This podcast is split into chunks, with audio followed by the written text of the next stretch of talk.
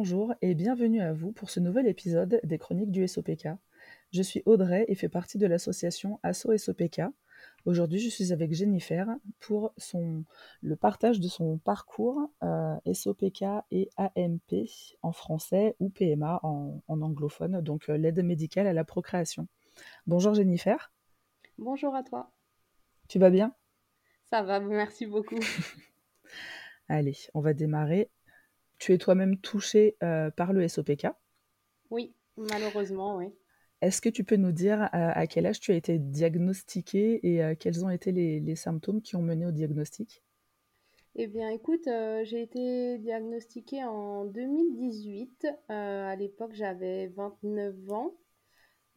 oui, c'est ça, 29. donc, en fait, bah, j'ai pris la pilule pendant très longtemps. Donc, euh, ce qui, je pense, masquait quand même pas mal les symptômes. Et donc, à l'arrêt de, cette pilule, euh, je me suis euh, rendu compte que les règles ne revenaient pas. donc, ça a mis quand même un an et demi comme ça à ne pas avoir du tout de cycle enfin, voilà, qui, se, qui se remettait en place. Est apparu aussi assez rapidement bah, les problèmes d'acné, les problèmes de, de pilosité, surtout sur le visage dans un premier temps, puis après bah, sur le, le reste du corps, genre le ventre, le dos, etc. Mmh euh, enfin, les choses un peu classiques, la fatigue, les sautes d'humeur. Euh. En fait, tout mis bout à bout m'ont amené à consulter euh, bah, déjà dans un premier temps pour comprendre un peu pourquoi le cycle se relançait pas et puis pour essayer de traiter le, le reste, même si pour le coup, je pensais pas forcément que tout était lié en fait dans un premier temps. D'accord. Et comment est-ce que tu as vécu le, le diagnostic? Eh bien, bah, pas très bien parce que déjà, euh, bah, comme beaucoup d'entre nous, un peu l'errance médicale euh, euh, entre les différents médecins qui se, qui se renvoient un peu la, la balle ou qui traitent qu'une partie de la, de la problématique. Mmh Et puis aussi parce que bah, forcément pas de règles, donc rendez-vous gynécologue avec plusieurs praticiens parce que la prise en charge n'est pas toujours euh, correcte, parce que euh, il y en a beaucoup qui se positionnent un peu dans le sens où, voilà, à l'époque, j'avais pas forcément un projet d'enfant, donc j'y allais pas dans cette dynamique-là. C'était plus pour, voilà, j'avais 29 ans, il n'y avait aucune raison que je sois ménopausée ou autre, donc j'y allais plus dans l'optique de, de, comprendre pourquoi ça ne fonctionnait plus, quoi. Mmh et, eux, euh, voilà, étaient plus dans une dynamique, euh, vous voulez pas d'enfant, vous avez pas de règles, bah, tout va bien dans le meilleur des mondes. Enfin, beaucoup de Comme si tout était normal. Place, quoi. Mmh voilà. Donc, euh, effectivement, j'ai mal vécu un peu l'errance de ne pas comprendre, de ne pas être pris en charge, qu'on ne m'explique pas. Enfin, voilà, c'était plus ce côté-là. Et quand réellement ça a fini par être posé, ben, ah ouais, essayer de comprendre pourquoi euh, bah, on a un peu l'impression que ça arrive tout d'un coup, on connaît personne qui a la même chose. Enfin voilà, c'est plus ce côté-là, un peu être seul face à son diagnostic finalement. Oui. Et tu as quels quel, euh, quel symptômes au quotidien? Euh, et ben actuellement, alors depuis que j'ai accouché, je touche du bois, c'est quand même mieux. D'accord. L'acné est quand même beaucoup partir. Alors, je peux en avoir à certains moments du cycle, mais plus comme avant, plus autant qu'avant. Euh, la mmh pilosité, bon, ça, par contre, voilà, je pense que ça, c'est un peu irréversible. Ça, ça partira. Enfin, j'ai peur que ça ne partira jamais. Donc, mmh. ça, c'est un peu handicapant parce que, ben, on reste une femme et on n'a pas forcément envie euh, de, se, de se voir pousser les, les poils sur le visage ou, autre. Euh, après, je suis fatiguée, de la fatigue chronique, les douleurs chroniques tout au long du cycle parce que mal au ventre quand c'est l'ovulation, mal au ventre quand c'est les règles, enfin voilà, ce genre de choses et, euh, et, et les sauts d'humeur, mais je pense dû euh, en fait aux, hormones qui fluctuent et finalement euh, voilà donc c'est vrai qu'au quotidien c'est quand même un peu handicapant, sachant en plus que comme pas réellement reconnu comme une pathologie à part entière, on peut pas en faire part. Bien sûr. voilà, je veux dire alors notre cercle familial c'est une chose, mais professionnellement par exemple mmh je pense qu'un employeur est sensibilisé par rapport à une personne qui va avoir une pathologie, euh, je sais pas, longue durée ou autre. Euh, bon, bah là, on va pas aller lui exposer son SOPK pour lui dire, bah il y a des jours où je viens bosser, mais je suis fatiguée. Enfin, clairement, il s'en fiche, quoi. On va pas se mentir. Oui, c'est pas suffisamment reconnu. Bah non. non, non. Bien sûr. Et du coup, ton diagnostic, euh, il a été posé avant ou après euh, ta rencontre avec ta compagne? Euh, il a été posé après, D'accord. puisqu'en fait, euh, bah, j'ai été avec un homme très longtemps, d'où ma prise de contraception parce que euh, pas de désir d'enfant. Et donc, quand euh, j'ai ren- rencontré ma compagne, bah, je me suis dit, voilà, ça sert à rien de prendre une hormone synthétique, voilà, si c'est pas nécessaire. Donc, arrêt de la pilule pour, enfin, bah, euh, entre guillemets, pour le corps et pour se dire, bon, bah, on élimine ça, euh, voilà. Donc, c'est là, en fait, que je me suis rendu compte qu'il y avait un, un souci, finalement. D'accord. Et est-ce que dans ton couple, le SOPK a déjà eu des impacts, un impact? Je pense que ça en a forcément. euh, après, euh, elle essaie de faire son mieux malgré tout. En même temps, je pense qu'on se comprend pas forcément très bien. C'est difficile de comprendre la pathologie de l'autre quand euh, bah, soi-même on a, on a rien. Enfin, on est en, bonne santé, quoi. Et puis aussi parce que, encore une fois, comme c'est pas une pathologie très euh, reconnue, bah, finalement, il n'y a pas vraiment d'accompagnement ni pour la personne qui en souffre, ni pour l'entourage. Mhm. Donc euh, voilà, euh, c'est vrai que des fois, euh, effectivement, il y a, y a un peu euh, un manque de, de compassion de la part euh, du, du conjoint ou de la conjointe. Et, euh, et c'est vrai que je pense que c'est important aussi d'en parler parce que euh, dans pas mal de témoignages que je peux euh, lire et que j'ai pu lire au départ où j'étais un peu démunie, bon ben voilà, euh, euh, les femmes avaient l'air d'être hyper soutenues par leur euh, conjoint, alors euh, surtout masculin parce que, parce que Mhm. plus de témoignages de couples hétéros, mais peu Eh importe oui, euh, était hyper euh, soutenu et le remerciait, etc. Mais voilà, c'est pas toujours le cas et je pense que c'est pas forcément rose euh, tout le temps pour tout le monde. euh, eh et, oui. euh, et voilà, donc euh, il faut aussi être tolérant, je pense, avec son, son partenaire. Euh, parce qu'il y a des moments où on se comprend pas forcément bien face à la pathologie. Oui, bien sûr. Après, ça peut être euh, aussi intéressant d'apprendre ensemble, du coup, puisque j'imagine que ta compagne ne connaissait pas non plus le SOPK. Non. D'accord. Effectivement, pas de connaissances ni d'un côté ni de l'autre. euh, Après, je pense que le plus dur, sincèrement, ce qui pose le plus problème dans le couple au quotidien, finalement, c'est la fatigue euh, que moi je peux avoir parce que j'ai pas toujours envie de faire les choses, parce que, euh, euh, parce que, euh, bah voilà, parce que des fois, j'ai pas la patience non plus face à une situation qui en soi n'a rien de dramatique et euh, Mhm. où je pense que avant j'aurais clairement pris la chose à la légère. Voilà, t'as pas fait ça, c'est pas grave, on n'en parle plus. Enfin voilà. Bon, là, il y a des jours où, effectivement, je vais m'énerver plus rapidement, j'en ai conscience, mais en même temps, ben, en même temps, c'est difficile de travailler dessus aussi pour soi. Donc euh, voilà, je pense que c'est plus, euh, c'est surtout ce symptôme-là, je pense, qui pose problème, quoi. Mhm. Et est-ce que quand même euh, c'est un sujet autour duquel vous arrivez à communiquer? Oui, on essaye d'en parler. euh, alors, c'est pas non plus le sujet numéro un de nos discussions, mais on essaye d'en parler, euh, de, de mettre un peu des petites choses en place pour essayer d'apaiser euh, bah, les choses pour tout le monde, parce que je pense que c'est pas facile euh, pour nous de vivre avec, mais c'est pas facile pour eux de vivre avec nous non plus. Bien sûr. Euh, donc euh, voilà, il faut que tout le monde y trouve un peu, euh, bah, un peu son compte aussi. Donc Ouais, ça Mhm. reste quand même compliqué malgré tout, mais voilà, sûr. on essaye de travailler dessus. Après, c'est vrai qu'effectivement, s'il y avait un genre d'accompagnement qui pouvait être possible, euh, tu sais, comme peut y avoir euh, dans certaines pathologies des groupes de parole ou autres, bah, c'est vrai que ça Mhm. aide toujours euh, euh, bah, à accompagner et le, et le malade, entre guillemets, et le, et l'entourage, quoi. Bien sûr. Voilà. Bien sûr. Et est-ce que quand même, malgré ces difficultés, tu te sens quand même euh, soutenue, comprise dans ton couple? Euh, oui, oui, oui, dans mon couple, oui, j'ai pas, enfin là-dessus, je, j'ai pas à me plaindre, hein, je, je fais pas son procès non plus, la pauvre, Non, mais, non, bien sûr. mais euh, non, non, euh, voilà, elle essaye de faire au mieux, sincèrement, je pense qu'elle est, enfin, elle est de bonne volonté, elle essaie de faire au mieux. Après, voilà, il y a forcément des moments plus compliqués que d'autres. Après, euh, c'est vrai qu'il n'y a pas forcément que le couple, il y a aussi la sphère familiale qui, là, c'est plus compliqué. Enfin, Ouais. voilà. Mhm. Et du coup, donc, ta compagne et toi euh, avez eu recours à une, à une AMP, donc une aide médicale à la procréation. Oui. Est-ce que tu souhaiterais revenir un peu sur ce parcours?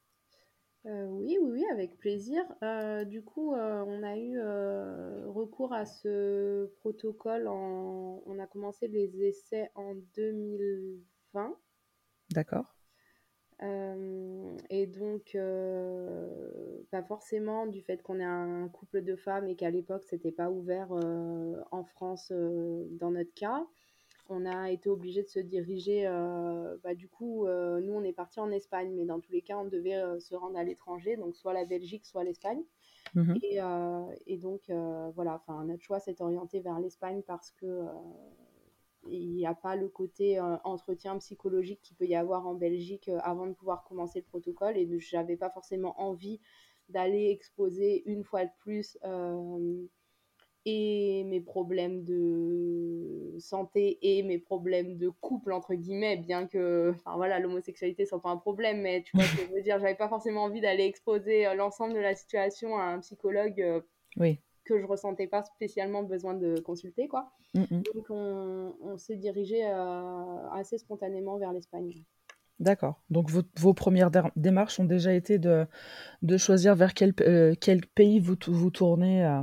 Euh, oui, alors en fait, même pas réellement. Notre toute première démarche, a été de, bah, de savoir si notre gynéco, euh, enfin mon gynéco principalement euh, ici en France, était OK de nous suivre dans le, dans le protocole, puisque forcément, à l'époque en tout cas, ça impliquait au gynéco de faire des fausses ordonnances, si je puis dire ça comme ça, pour qu'on puisse être remboursé par la sécurité sociale D'accord. de tous les examens et puis tout le traitement que, bah, qu'on doit faire en France avant de partir euh, en Espagne. Donc déjà, notre première démarche, c'était ça, parce que finalement, si on n'a pas de gynécologue ici en France qui, euh, qui est OK de suivre le mouvement, euh, dans tous les cas, on ne pourra pas aller au, au bout de la démarche. Mhm. Donc voilà, donc ça a été ça dans un premier temps. Bon, lui était, était partant à partir du moment où on n'ébruitait pas euh, son nom sur, euh, sur les réseaux ou autres. Donc euh, Bien sûr. Et puis, euh, et puis ensuite, euh, bah oui, il a fallu choisir une clinique, puisque bon, mine de rien, il y a quand même pas mal le choix en Espagne. hein. C'est un, un domaine assez lucratif, visiblement. Il y a pas mal de, de cliniques, donc il a fallu en choisir une, effectivement, euh, bah, assez rapidement pour pouvoir commencer les choses. Mhm. Vous vous êtes renseigné à distance ou vous êtes allé sur place? Non, on s'est renseigné à distance. D'accord.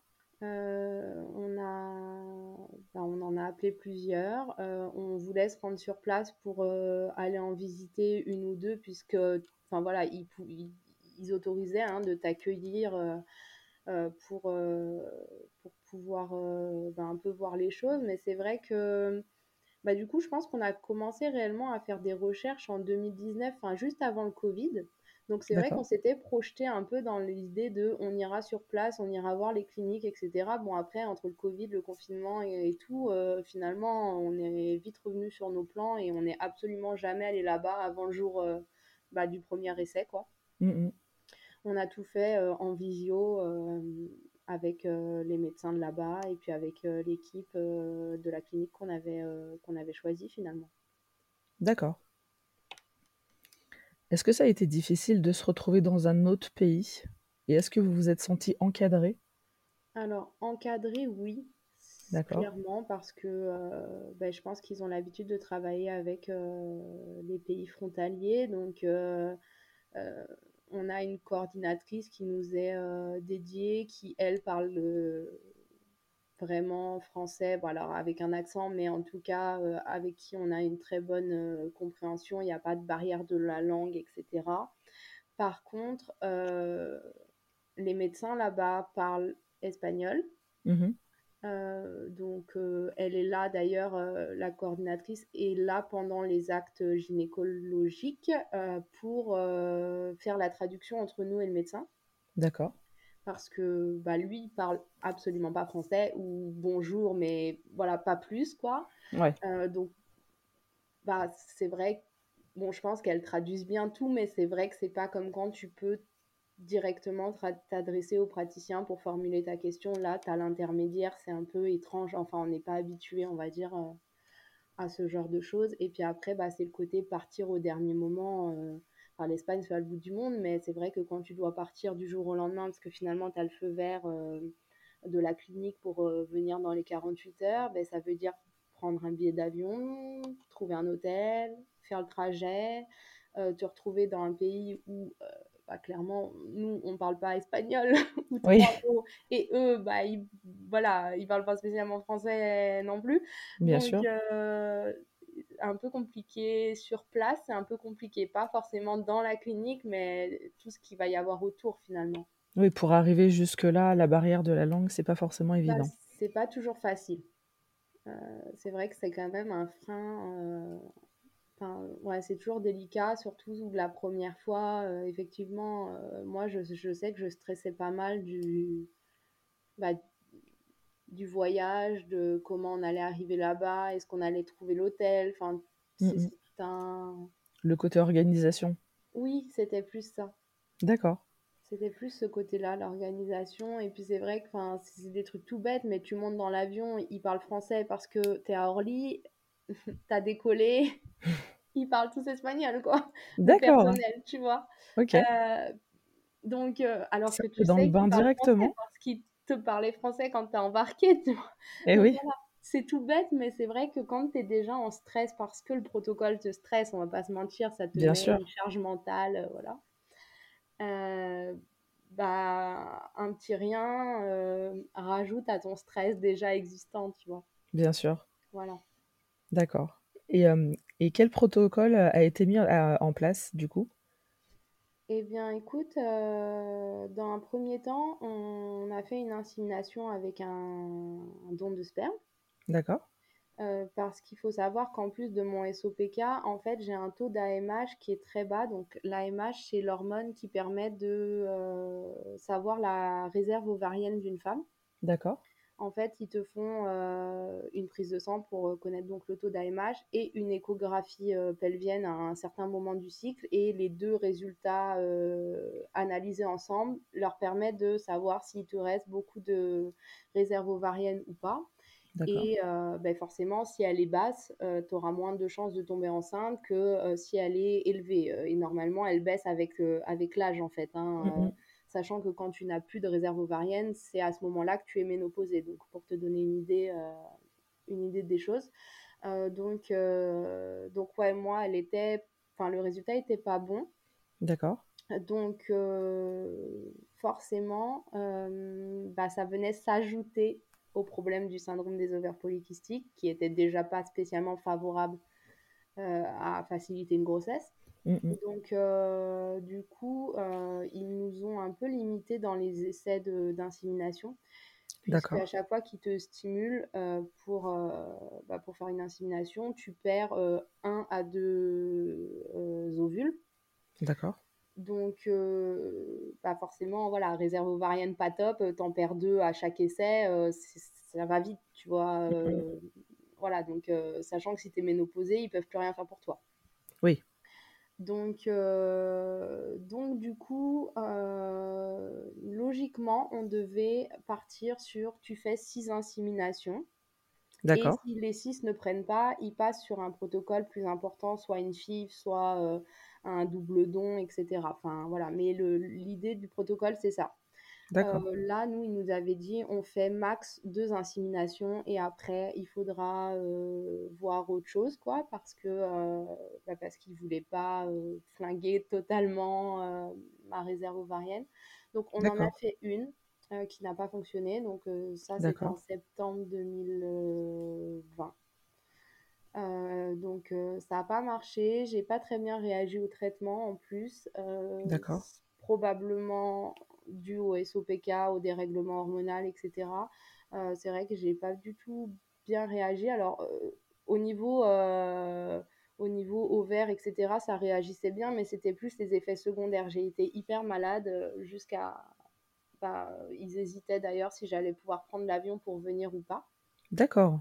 Parce que j'étais vraiment pas en état de voyager, mais bon, en soi, j'ai quand même tenu bon pour pouvoir voilà, monter dans l'avion. Mais donc on en a fait une, on s'est dit non clairement on va pas faire un deuxième tour, sachant qu'il aurait fallu augmenter les doses puisque finalement vu que ça n'avait pas fonctionné, voilà l'idée c'était d'augmenter le, dosage hormonal. Et non là clairement j'aurais pas pu faire le voyage, enfin je savais que j'étais pas capable de, bah, de, prendre plus d'hormones que ça. Mmh donc après, on est parti sur un accueil d'embryon. Je pense que ça se fait pas ici en France et que ça se fait toujours pas à l'heure actuelle, mais en fait, euh, si tu veux, quand les couples font une, euh, une FIV, donc une fécondation in vitro, mhm. euh, ils ont un certain nombre d'embryons à l'issue de cette FIV. ils en utilisent bah, plus ou moins si l'essai fonctionne du premier coup, s'ils veulent plusieurs enfants et autres. Et puis après, mhm. les embryons surnuméraires euh, ils ont la possibilité de, d'en faire don, soit à la science, soit à la clinique. D'accord. Soit de les faire détruire, euh, voilà, c'est un choix euh, propre à chacun. Mmh et donc, les couples qui décident d'en faire don à la clinique bah, permettent à d'autres couples de pouvoir bénéficier de ces embryons par la suite. D'accord. Donc, donc voilà, donc nous, ils nous ont proposé ce protocole-là. Euh, qui est moins coûteux qu'une euh, qu'une FIV avec don de sperme et don d'ovocytes, puisque du coup, l'idée, c'était que, enfin, moi, avec ma réserve ovarienne, je pouvais pas euh, je pouvais pas subir une FIV sur mes propres ovocytes finalement parce que la stimulation aurait été trop forte. Mmh voilà. Donc, donc du coup, ils nous ont proposé soit la FIV double don qui pour le coup était un peu hors budget, soit euh, l'accueil d'embryons, sachant que le résultat était le même, c'était que les enfants euh, bah, génétiquement ne seraient pas de bah, ni de moi ni de ma compagne quoi. Mmh donc, euh, donc ma foi, du coup, on a opté pour cette, cette solution d'accueil d'embryons. D'accord. Et puis, et puis bon, bah là, voilà, on a fait un essai, ça a fonctionné directement et, et je suis tombée enceinte en, en janvier 2021. Euh, D'accord. C'est une bonne nouvelle. Oui. ok. Et du, coup, euh, aujourd'hui, on note souvent en France le manque d'implication par le corps médical euh, au niveau des partenaires. Est-ce que ta compagne a pu t'accompagner comme elle le désirait tout au long de votre parcours? Alors, en Espagne, oui, sans souci. Je pense qu'ils sont habitués à travailler avec, avec le conjoint en fait euh, ou la conjointe et puis ils sont habitués aussi à travailler avec beaucoup de de, familles homoparentales et donc du coup forcément euh, voilà la conjointe ne porte pas l'enfant mais elle est impliquée dès le départ dans le dans le protocole puisque d'ailleurs elle a euh, malgré tout des examens à faire elle également. Alors même si c'est juste des prises de sang pour la sérologie et autres mais tu vois dès le départ du protocole elle a quand même voilà, il check quand même certaines choses aussi de son côté pour éviter de transmission de maladies ou autres. Mmh Donc en fait, elle est vraiment intégrée à part entière. Il demande les caractéristiques physiques aussi de, de, la compagne pour essayer de trouver des donneurs qui soient assez proches euh, finalement des deux... Des deux partenaires. Voilà, donc euh, là-dessus, euh, vraiment, là-bas, il n'y a pas de souci. Euh, quand on, allait faire les transferts ou l'insémination, euh, ben voilà, elle était présente avec moi dans la salle d'examen euh, pendant le transfert. il nous laissait après une vingtaine de minutes puisque ben voilà, toi tu dois être au repos après, après l'acte pour favoriser le, bah, l'accroche, voilà. Donc, mmh. Euh, il te laisse un peu en intimité euh, à, deux, en couple, pour rendre un côté un peu moins euh, médical, même si bon, tu es dans la salle d'examen, donc c'est pas hyper romantique, mais bon, ils essaient. C'est peut-être un peu plus rassurant. voilà, c'est un début, quoi. Mmh, mmh. Par contre, ici en France, effectivement, ben, voilà, alors chez mon gynéco, oui, parce que lui était ouvert, donc en soi, elle pouvait assister au rendez-vous. Mmh par contre, pour le reste, ben non, forcément. Et puis en plus, euh, euh, je t'avoue que comme il fallait euh, pas dire que c'était dans le cadre d'un couple homosexuel, il fallait pas forcément le crier sous tous les toits lors des échographies, etc. Donc, là, bah, je, je demandais même pas finalement si elle pouvait rentrer, puisque bah, puisqu'en soi, on ne savait pas la réaction du professionnel qui était en face de nous. Mmh Donc je me suis retrouvée pas mal de fois à passer une échographie euh, voilà, de contrôle et à être obligée de parler de mon mari parce que, parce que le praticien me demandait euh, quels étaient nos problèmes de fertilité, est-ce que monsieur euh, avait le spermographe qui va bien, etc. Et donc je me retrouvais à raconter ma vie fictive voilà, pour, bah, pour essayer d'être sûre de ne pas être dénoncée auprès de la Sécu parce que clairement, je pense que financièrement, ça ne l'aurait pas fait. Mmh, mmh. Wow. Ouais. du coup, oui, c'est donc toi qui as porté les enfants, puisque tu as été enceinte de jumeaux. Oui. ton SOPK a, été du coup un peu un frein à certains moments de, de, ton parcours au niveau AMP Pas réellement, parce que encore une fois, eux, ils sont hyper, enfin en Espagne, ils sont hyper ok avec ça. Les gynécos là-bas de la clinique connaissent parfaitement euh, euh, le, enfin, la pathologie. Euh, D'accord. Donc, ils adaptent les choses en fonction. Finalement, ce qui, eux, leur posait problème, c'était mon taux d'AMH, c'était pas le, le, SOPK. Alors oui, par contre, ils te préviennent qu'effectivement, il y a des chances que ce soit plus long parce que le SOPK, voilà. Mais par contre, ça les effraie absolument pas et ils le prennent en charge dès le départ. D'accord. Ils le voilà ils le comptent directement dans le protocole en fait. Enfin pour eux c'est pas c'est pas, un souci particulier. Enfin en tout cas voilà ça ils ont les techniques pour ça leur pose pas problème. D'accord. Oui donc tu, tu, vas là-bas tu leur dis que tu as un SOPK et ok c'est pris en compte ils savent euh, oui oui oui c'est ok. Euh, ils m'ont juste demandé euh, bah, euh, d'avoir accès à deux, trois euh, choses de mon dossier médical euh, voilà, mmh auprès de mon gynécologue qui m'avait diagnostiqué le SOPK. Mais c'est tout, en fait. C'est juste pour s'assurer que effectivement, enfin voilà, c'est bien ça la pathologie dont tu souffres. Mais pour eux, c'est OK, il n'y a, pas de, a pas de discussion particulière. D'accord. Et donc, vous avez eu un petit garçon, une petite fille. Oui. Est-ce que c'était un souhait pour vous d'avoir des jumeaux?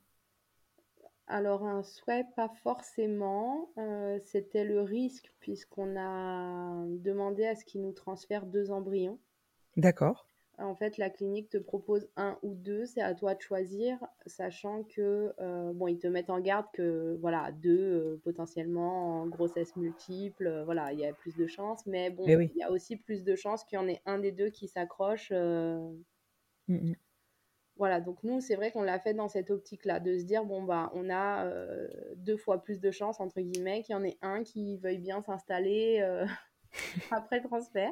D'accord. Euh, même si on avait bien entendu que ça pouvait faire une grossesse double, voire mmh. triple, puisqu'en fait, un embryon peut encore se dédoubler après l'implantation. Bien sûr. Voilà. donc, on avait pris ça en compte. Euh, après, c'est vrai qu'on était sur un, un, forum où il y avait pas mal de, de femmes qui faisaient euh, des transferts, alors suite à des FIV plus classiques, mais qui mettaient deux embryons. Et c'est vrai que finalement, 80%, elles avaient toutes un bébé à la fin. Donc on s'est dit, bon, euh, voilà, enfin, pourquoi nous, pourquoi nous, on en aurait deux, quoi? Ouais, c'est. voilà. c'est une chance aussi de Enfin voilà, c'est se créer une chance d'en avoir effectivement au moins un qui s'installe voilà. Euh, qui s'installe bien. On est vraiment parti dans cette optique de se dire bon, on maximise les chances. Euh, voilà, il n'y a pas spécialement de sujet. Euh, je vois pas pourquoi nous, on en aurait deux et, voilà. et finalement, bah, il s'avère que les deux devaient trouver l'endroit agréable parce qu'ils se sont tous les deux installés confortablement pour neuf mois. Et, euh, et, du coup, voilà, annonce de jumeaux. Bon, euh, je t'avouerai que moi, je ne l'ai pas forcément bien pris tout de suite, mais après, tu as le temps de t'y faire. Oui, bah oui, c'est euh, bah c'est plein de choses à prévoir, effectivement. Un bébé, ça chamboule déjà, donc, donc deux, c'est c'est beaucoup peut-être à, un moment donné, en tout cas. Oui, oui, c'est beaucoup. Et puis c'est vrai que bah forcément, c'est des grossesses qui sont très suivies, du coup, puisqu'à mmh risque. Donc, euh, il y a aussi cette pression-là. Tu as déjà eu toute la pression de la, du, du, protocole de PMA et tu te retrouves avec maintenant toute la pression de oulala, là là, euh, grossesse double, euh, tout peut s'arrêter à tout moment, ils peuvent naître à tout moment. Enfin voilà, ils te mettent beaucoup de stress aussi, donc c'était un tout en fait. Mmh Et est-ce que du coup pour, une, heu, un protocole d'accueil d'embryons, est-ce qu'il y avait aussi un une limitation, dans le nombre d'actes possibles, à faire? Non, en soi, là pour le coup, il y avait pas de il avait pas de limite puisqu'en fait, hem, ils ils touchent pas du tout à à ta à tes ovules, à ta réserve ovarienne, hein, ça n'a Mmh mh. rien à voir avec ça. Ils te stimulent pas du tout de ce côté-là puisque finalement, ils te mettent comme en ménopause artificielle au niveau des ovaires et ils font maturer l'endomètre, heu, comme si tu étais, heu, bah, heu, voilà, sur un cycle au moment de l'ovulation, mais l'ovulation ne se fait pas. C'est juste l'endomètre qui Qui qui se arrive à prépare. maturation pour pouvoir accueillir les embryons. D'accord. Donc finalement, heu, enfin moi dans mon cas en tout cas, il y avait pas de limite puisque moi l'endomètre, j'avais pas de souci particulier, tout allait bien de ce côté-là. Donc on pouvait le faire, heu, autant de fois qu'on voulait. Bon après, heu, moyennant finance puisque tu payes chaque, Oui. voilà, chaque acte, hein, donc heu, tu es Mmh quand mh. même au bout d'un moment, tu arrives à tes limites, Oui, personnelles, mais en tout cas médicalement, il y avait pas de contrainte. D'accord. Et et du coup, bah, une petite dernière question. Comment est-ce qu'on gère le quotidien avec, heu, des jumeaux à la maison et une pathologie chronique? Et ben, on essaye de maintenir la tête en dehors de l'eau. Ah non, la fatigue est difficile. D'accord. La fatigue est difficile. Bah, alors déjà avec des jumeaux, je pense que la fatigue est difficile pour tout le monde. C'est ça. Voilà, mais c'est vrai que ça n'arrange rien, la pathologie n'arrange rien. Hem et puis c'est vrai aussi que je veux tout concilier, la vie personnelle, heu, ma vie de de de mère, heu, de de de 2 bébés qui ont maintenant 13 mois, donc ils sont encore petits, hein. Mmh mh. Heu et puis ma vie professionnelle puisque, voilà, j'aurais pu me mettre en congé parental, mais je trouvais que c'était beaucoup moins drôle que de reprendre le travail, donc tout mis bout à bout forcément, ça fait beaucoup de charges, en fait, heu, en plus de la pathologie où tu es déjà fatigué, où il y a des jours où tu as déjà mal au ventre, Mmh mh. heu, ou autre part et que tu as pas forcément envie de te lever du lit, pour, heu, bah, pour faire, X ou Y chose, mais en même temps, enfin les enfants, tu peux pas les mettre en pause, quoi. Bien sûr. Voilà, donc heu, après ma compagne m'aide, heu, m'aide, hein, elle elle s'occupe à part entière de des enfants, mais forcément, voilà, ils te sollicitent, heu, non-stop. Et du fait qu'ils soient 2, beh, c'est sûr que tu peux pas dire, «Va avec le 2e parent, je sais pas, promène-le, fais-lui faire quelque chose. Et puis moi je reste me reposer», mais là, du fait qu'ils sont 2, c'est vrai que, bah, seul, c'est toujours moins pratique de les gérer, donc on finalement, on fait tout, tout le temps à à 4, quoi. Et du coup, il y a pas beaucoup de temps de repos. C'ét c'était un choix de ta part ou hem, ou une «obligation» entre guillemets de reprendre le travail, heu? Heu, les 2 en fait, heu, bah, financièrement, le congé parental, c'est pas c'était pas Oui. top, top, hein, on va pas se mentir, voilà, en France, on n'est pas hyper, même le congé maternité en soi est est quand même assez court, enfin, je veux dire, tu tu t'es à peine remis des choses qu'il faut retourner travailler. Hem, Oui, 10 donc semaines, c'est juste, hein. ah, c'est un peu juste, ouais. Mmh mh. On n'est pas les meilleurs, quoi. Mais De ce côté-là, non. non, hein, heu et donc du coup, heu, voilà, il y avait le côté financier et puis il y avait aussi le le côté, il faut une soupape, tu vas travailler, tu es pas avec les petits non-stop, enfin, Mmh mh. voilà, ça te fait voir autre chose aussi parce que, heu heu, bah, faut aussi penser au côté un peu psychologique de notre pathologie où il y a des moments où on n'est pas forcément au top. En tout cas, je parle pour moi, mais c'est vrai que j'ai un peu la sensation que le côté un peu dépression n'est jamais bien loin. D'accord. Heu, il y a des moments bien et puis il y a d'autres moments où c'est plus difficile et heu et le fait de pas sortir et de rester avec les bébés, alors oui, c'est des petites personnes, mais tu sais, tu as pas une interaction comme avec un un Un adulte. adulte, tout à Voilà, fait. on va se mentir, heu, surtout les 1ers temps, hormis manger, dormir et un peu jouer, ils font pas trop grand-chose. Donc heu, il y avait besoin aussi de voir l'extérieur avec d'autres, d'autres personnes, heu, adultes et d'avoir une discussion d'autre chose que les biberons, les couches, le truc, voilà, la sieste, le machin. Donc voilà, c'était un tout. D'accord, oui, c'est une une façon de prendre soin de soi, effectivement, Oui. et c'est important, je pense que c'est important de de parler de cet aspect psychologique, qui qui joue pour, heu avec ce genre de de pathologie parce qu'on ça reste très tabou, heu, de toute façon le le mental et, Oui, et de se dire que, bah oui, oui, on est femme, on est humaine, on a aussi des faiblesses et que bah, si ça passe par reprendre le travail sans, sans, avoir le, le, désir ou la possibilité de, de, rester à la maison avec les enfants pour, pour, pour aussi être, du coup, trouver un équilibre et être bien pour, Oui. pour passer du temps avec ses, ses enfants, c'est super important. Donc, bah, oui, oui, c'est un tout. Enfin, je veux dire, si c'est pour rester les élever parce que bah parce que c'est ce qu'on attend même encore maintenant d'une maman et d'autant plus quand tu en as eu deux d'un coup, c'est vrai que tout le monde t'attend au tournant en se disant mais si tu restais chez toi quand même les pauvres la nourrice le machin c'est pas cool voilà mmh mais finalement si c'est pour rester avec eux toute la journée dans un état euh, pas top euh, psychologiquement euh, voilà finalement je me dis tu leur apportes rien de plus c'est sûr une maman qui va bien partage beaucoup plus avec son enfant. Hein, donc, ben oui. D'accord. Bon, en tout cas, je te remercie pour ce moment passé avec toi et, et le partage de tout ton, toute ton expérience. bah, merci à toi pour, euh, pour l'occasion euh, d'évoquer tout ça et puis, euh, et puis en espérant voilà, que ça puisse aussi aider d'autres personnes parce que c'est vrai que je bah, j'aurais été contente d'entendre des témoignages euh, au moment du diagnostic et de voir que euh, voilà, tout n'était pas forcément euh, comme les médecins le disent non plus. C'est ça. Ça reste dans le champ des possibles. Voilà. Eh bien, merci beaucoup. Je te souhaite une bonne fin de journée. Merci également. Et merci à tout le monde de nous avoir écoutés et on se retrouvera bientôt pour un nouvel épisode. Merci, au revoir. Au revoir.